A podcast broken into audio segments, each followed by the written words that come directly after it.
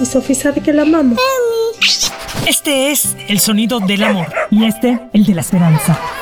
Bienvenidos a Xiomara en 360, el podcast. Soy Xiomara González Correa, periodista de la televisión nacional en Estados Unidos. Mi enfoque, Contar y reportar historias de carácter social. mi vida profesional se la dedico a los animales y a los niños. Historias reales, gente real, sonidos que despiertan y motivan, Porque si aprendemos de los más inocentes y auténticos, probablemente nos hacemos más sabios. Vulnerable, algo despistada. obsesiva y madre adoptiva y de crianza temporal. Comparto historias de los que cuidan seres desprotegidos de otros, incluyendo animales frágiles. Porque cuidar te hace cuidarte, perder te hace ganar, llorar quizás luego te hace sonreír. Aprender y comprender te hace amar y mejor aún, actuar. Aquí estamos para expresar, no para impresionar. Cuento historias con propósito de gente con persistencia de mosquito, paciencia de hormiga, lealtad de perro y desapego de gato. Gracias por estar aquí. Xiomara en 360. I can, you can, we can.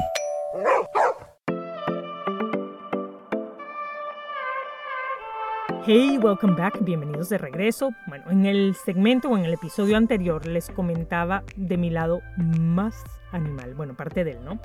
Eh, los animales me han acompañado por muchísimos años, algunos incluso ya lo saben hasta en la mesa, pero eso afortunadamente, pues para mí afortunadamente cambió. Ha sido un súper proceso, still going, como dicen en inglés, un proceso por ahí que sigue y sigue y ha sido de muchos años. Soy definitivamente un humano, como digo yo, imperfecto, porque es que si digo perfecto no es lo mismo, nada. Soy imperfecta. La perfección definitivamente no es parte de mi vida y tampoco quiero que sea. Gracias a mis errores y gracias a mis tropiezos, muchos quizás eh, derivados de mi misma impulsividad y hasta ignorancia, pude entender que lo importante es aceptarme, perdonarme, respirar, repetir, por supuesto no repetir el error, sino la respirada y pa'lante. Pero creo yo que para aceptarse y quererse como se es hay que sacudirse y mirar bien adentro ser brutalmente honesto con uno mismo. ¿Por qué lo hice? ¿Qué pasó ahí? Mi respuesta casi siempre es porque soy muy adulta y no suelto, no dejo ir. Por eso es que quiero ser más como los animales o como los niños. Me identifico mucho con ellos, quiero ser como ellos. Por eso paso mucho tiempo con ellos. La pandemia nos ha servido a muchos, pero antes del COVID, antes de, de este COVID-19, ¿no? antes de esas pérdidas de trabajo, de familiares, de amigos, antes de que perdiéramos esa brújula, muchos veníamos ya experimentando pérdidas, sobre todo quizás de tiempo y oportunidades, llenando vacíos con cosas y con experiencias quizás pasajeras. Si me preguntan a mí hoy en día qué nos hace falta, yo de corazón no respondería el carro, ni el trabajo, ni el novio, ni siquiera el hijo o esa mascota que aún no tenemos. Yo hoy respondería espiritualidad. No estoy hablando de religión, espiritualidad. Esa que se necesita para capacitar y activar lo más importante en la vida. La empatía, la compasión y el amor. Y no solo el amor por los demás, sino por nosotros mismos. De esta forma podemos ser un poquito más perfectos, al menos para, para sufrir menos y para poder estar bien para ayudarnos y ayudar. Yo llegué a quererme más y a querer más con este sonido.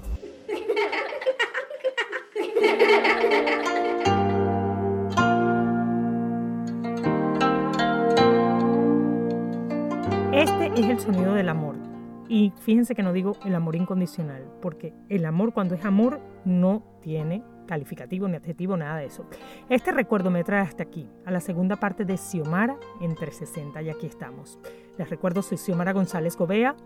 En estos ladridos y en estos llantos, luego transformados en risas, Xiomara reconoció, o sea, yo, que si soltamos y nos permitimos ser un poquito más como los animales y como los niños, o sea, reales, auténticos, vulnerables, podemos muchas veces cambiar como vemos casi todo y hasta cómo actuamos, que creo yo que es más importante. Es cosa de cerrar los ojos y abrir el corazón sin miedo, aunque para llegar a sonreír sintamos mucho dolor primero.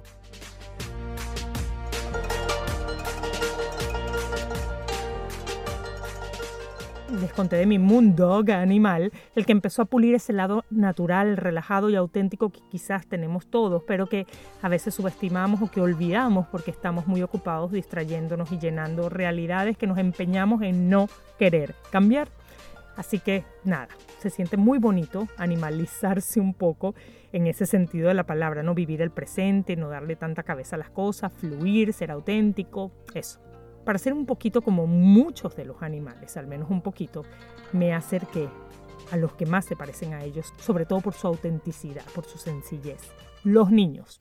¿Quién es esa? Mami. Mami. ¿Y Sophie?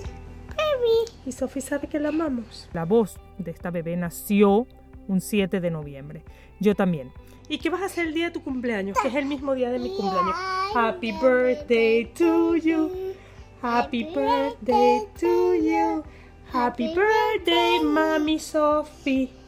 Happy birthday to you. Esta niña y yo nacimos el mismo día y no fue casualidad. Fue obra de Dios. Las dos creo que también desvanecimos emocionalmente por unos días el mismo día, un 23 de septiembre. La vida nos separó a la fuerza, pero gracias a ella, a la niña, seguí mi camino como madre de crianza, como lo que llaman en inglés foster mom, y luego el de madre adoptiva de dos hermanitos biológicos. Soy quizás cursi, vulnerable, pero también una persona que quiere compartir cómo cuidar muchachitos de otros y cómo la adopción de mis hijos a través del foster care aquí en Estados Unidos donde vivo me llevó a querer expresar y a transmitir con mucha pasión un poquito de mi experiencia y la experiencia de otros que como yo queríamos ser padres, incluso lo que llaman temporalmente. Yo, lo saben bien, no parí en un hospital típico, no, mi hospital fue la corte de familia a la que fui muchas veces para escuchar los casos de los niños que estaban bajo mi custodia. No me volví loca, pero sí tuve una, una psiquiatra y un apoyo para asimilar todo el proceso desde el silencio y fue mi perrita Saika, a la que yo llamo la doctora Saika. También, por supuesto, me ayudó mucho el amor que recibí de todos los niños que por un tiempito pasaron unos meses por mi casa y por mis brazos. Mi esposo y yo, porque así lo requiere la ley, ¿no? Cuando estás trabajando con agencias que son manejadas por el gobierno, este, siempre la intención es reunificar familias biológicas, pues tuvimos que dejar ir a la niña de casi dos años que compartía más que una fecha de cumpleaños conmigo. Se fue y no nos resistimos, solo quizás un poquito al principio, era, era por supuesto parte del duelo, pero nada, sufrimos, por supuesto que sí. Se la llevaron, pero con la certeza de que como madre de crianza toqué su corazón y ella renovó el mío a través de lo más poderoso que existe, el amor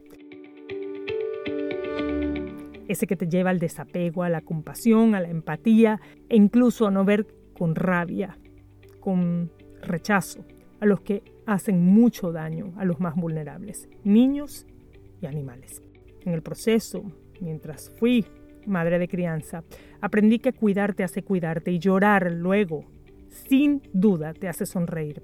Es sembrar una semillita y verla germinar a través de tus futuras acciones cuando te das cuenta que todo tenía una razón de ser y que se los juro valió la pena la temporada caóticamente feliz, con risas y llantos, con ruido y luego acompañada del silencio que por supuesto deja la ausencia.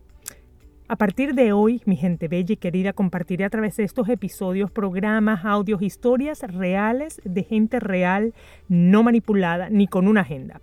Gente dispuesta a compartir su historia de transformación generada por su tiempo, ya se los dije con un animalito, pero también con un niño o varios, vulnerables. Si de humanos se trata, mi historia en el foster care empezó así. Se los compartiré según el recuerdo me lo permita. Lo tengo en un diario, escrito, pero aún no me he atrevido a abrirlo. Lo haré poco a poco y quizás con ustedes. Mi esposo y yo tuvimos una pérdida mientras yo trabajaba en Nueva York. Terminé en un hospital con tres meses de embarazo y pasé por un curetaje.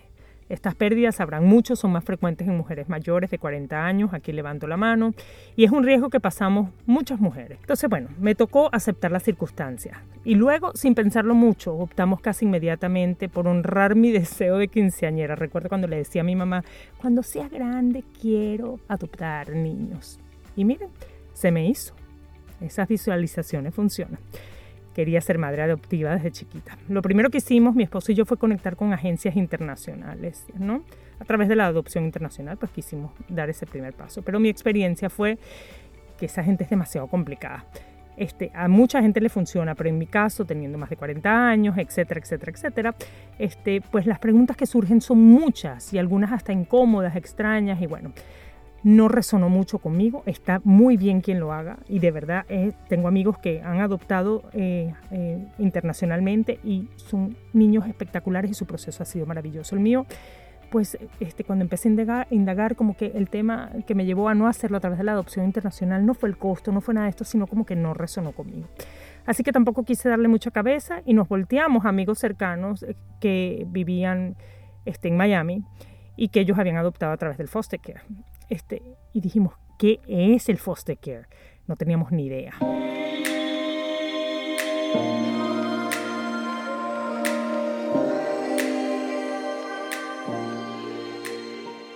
El foster care, para los que no saben, es básicamente lo que llaman el sistema de cuidado eh, temporal. ¿ok? Y solo para que tengan una idea, para ponerlo en perspectiva, en este país, en Estados Unidos, siendo un país de primer mundo, se estima que hay aproximadamente 400.000 o más menores desprotegidos que están ahora en el foster care, muchos de estos esperando ser adoptados por una familia. Y la oportunidad que tienes es acoger a uno o varios niños, típicamente son hermanos biológicos, que por una u otra razón han sido removidos de los que consideraban sus hogares. Las razones por las cuales los extraen o los sacan de ahí son muchas. Pueden ser los problemas de sus padres o guardianes con la justicia, problemas de salud física, incluso mental, esto se da mucho, el tema de la salud mental. Desafío este, con abusos de drogas, de sustancias, Muchas veces esta gente, estos familiares o estos guardianes son ordenados por el juez a cargo del caso a que se rehabiliten o solucionen sus circunstancias y en ese interín pasan tiempo en un hogar de crianza acreditado, o sea, en un foster home. Así que no, no siempre los casos de niños este, que están en el foster care o que acogemos los padres de crianza terminan siempre para adopción. No. La meta de la Corte es siempre la reunificación familiar. Si trabajas, por supuesto, claro, con una agencia apoyada por el Estado eh, donde vivas. En mi caso fue en Miami, aquí en Florida. Pues entonces dijimos, sabemos los riesgos, la reunificación es la meta, pero hay muchos padres que terminan no cumpliendo con lo que exige la Corte. Y ahí entrábamos nosotros. Teníamos la oportunidad quizás de adoptar. Y dijimos, vamos a hacerlo. Dale, nos arriesgamos con esa intención de adoptar, buscando siempre casos que se vieran muy complicados de resolver y que las probabilidades de que estuvieran listos pronto para adopción fueran bastante altas, ¿no? Pero les doy aquí un disclaimer, no se dejen engañar, no funciona así. Y justo por esto estoy haciendo este podcast, para que se informen bien y que no pasen por dolor innecesario. Déjense guiar. Entonces, mi esposo y yo decidimos certificarnos como foster parents, todos felices, hicimos el curso de orientación, nos hicieron estudio de hogar, luego que si las huellas digitales y paralelamente te hacen una investigación de antecedentes penales, cosa que me parece extraordinaria porque quieren ubicar a estos niños en hogares seguros, no que repitan ciclos de abuso o de, de desamor, ¿no? Este, así que nada, nos metimos en esto y que Dios nos agarre confesado. En total, hasta la adopción final y formal de nuestros hijos, pasamos por tres sets de hermanitos. Todos los casos se, veían súper complicados, así que teníamos la esperanza puesta ahí, en el primer caso que nos llegó. Pero ¿qué pasó? Ese primer caso no terminó en adopción. A la abuela materna, que era la que había indirectamente abusado a sus nietos, principalmente a la niña, este era un caso de abuso muy, muy triste. Pues a esta señora el juez le dio muchas oportunidades para rehabilitarse, para corregir sus persistentes errores. Y el caso se extendió al punto que sentimos que esa meta de reunificación estaba confundiendo y traumando mucho, más de lo que ya estaban, a estos niños. Así que les juro que por amor a ellos, a estos niñitos, los dejamos ir. Y todavía me duele. El segundo caso llegó pronto. Una niña de seis meses había sido abusada. 16 o 18 fracturas en su cuerpo. Estuvo hospitalizada, enyesada de cuerpo completo. Cuando un niño es extraído de su casa por abuso, inmediatamente se llevan al resto de los menores que están en ese hogar por pura prevención, para evitar que les pase algo a ellos. Y una hermanita de esa bebé llegó a mi casa con una cara súper triste, una cara, yo creo que la más triste que ha registrado mi corazón. Y ella hasta hoy es un gran amor para mí. Hasta el día de hoy rezo por ella. Siempre estoy pendiente, aunque no he podido verla más. Estuvo conmigo durante cinco meses. La probabilidad de que la adoptaría a ella y a su hermanita cuando estuviese rehabilitada era también bastante alta, pero al quinto mes, cuando la abuelita que inicialmente no quiso, no pudo acogerlas, decidió cambiar de opinión y se arrepintió. Y quiso acogerlas y se las llevó. Nunca más he podido ver a Sophie, como le digo yo, ese no es su nombre. La protejo y la protegeré desde mi alma, todos los días de mi vida. Ella, Sophie, me dio la fuerza para cambiar mi filtro, para cambiar mi intención por misión. Ya no era adoptar un niño, ya no era esperar porque una familia no pudiera resolver su caso para yo poder ser mamá. No, cuando yo me expuse al foster care, y me pasa también con los animalitos, comprendí que informarnos, hacer entender y entender nos hace enamorarnos. Y luego, con esa información, podemos, por puro amor, proteger por encima de cualquier dolor que provoque incluso la separación de quienes amas. Yo estoy aquí con ustedes porque me enamoré de la vulnerabilidad, de la justicia, de la compasión. Me pulí para ayudarme y luego para ayudar sin darme cuenta. Ese fue un super win-win. Y aquí estoy con tremenda gratificación. Quizás no fue instantánea, pero fue sin duda tremendamente poderosa mis hijos, Nico y Cami, a quienes respeto y llevo por el camino de la bondad y siempre con la verdad, son nuestra gran felicidad después del gran dolor. Y vale la pena pasar por este parto, madres y padres, con estas entrevistas de personas capaces de ver en otros su oportunidad para crecer en conjunto. Espero no solo guiarlos en su decisión de ser padres de crianza o padres adoptivos, sino espero también minimizar estigmas de todos estos niños que pasan por el foster care y que la gente cree, mucha gente cree que son un desastre. No lo son.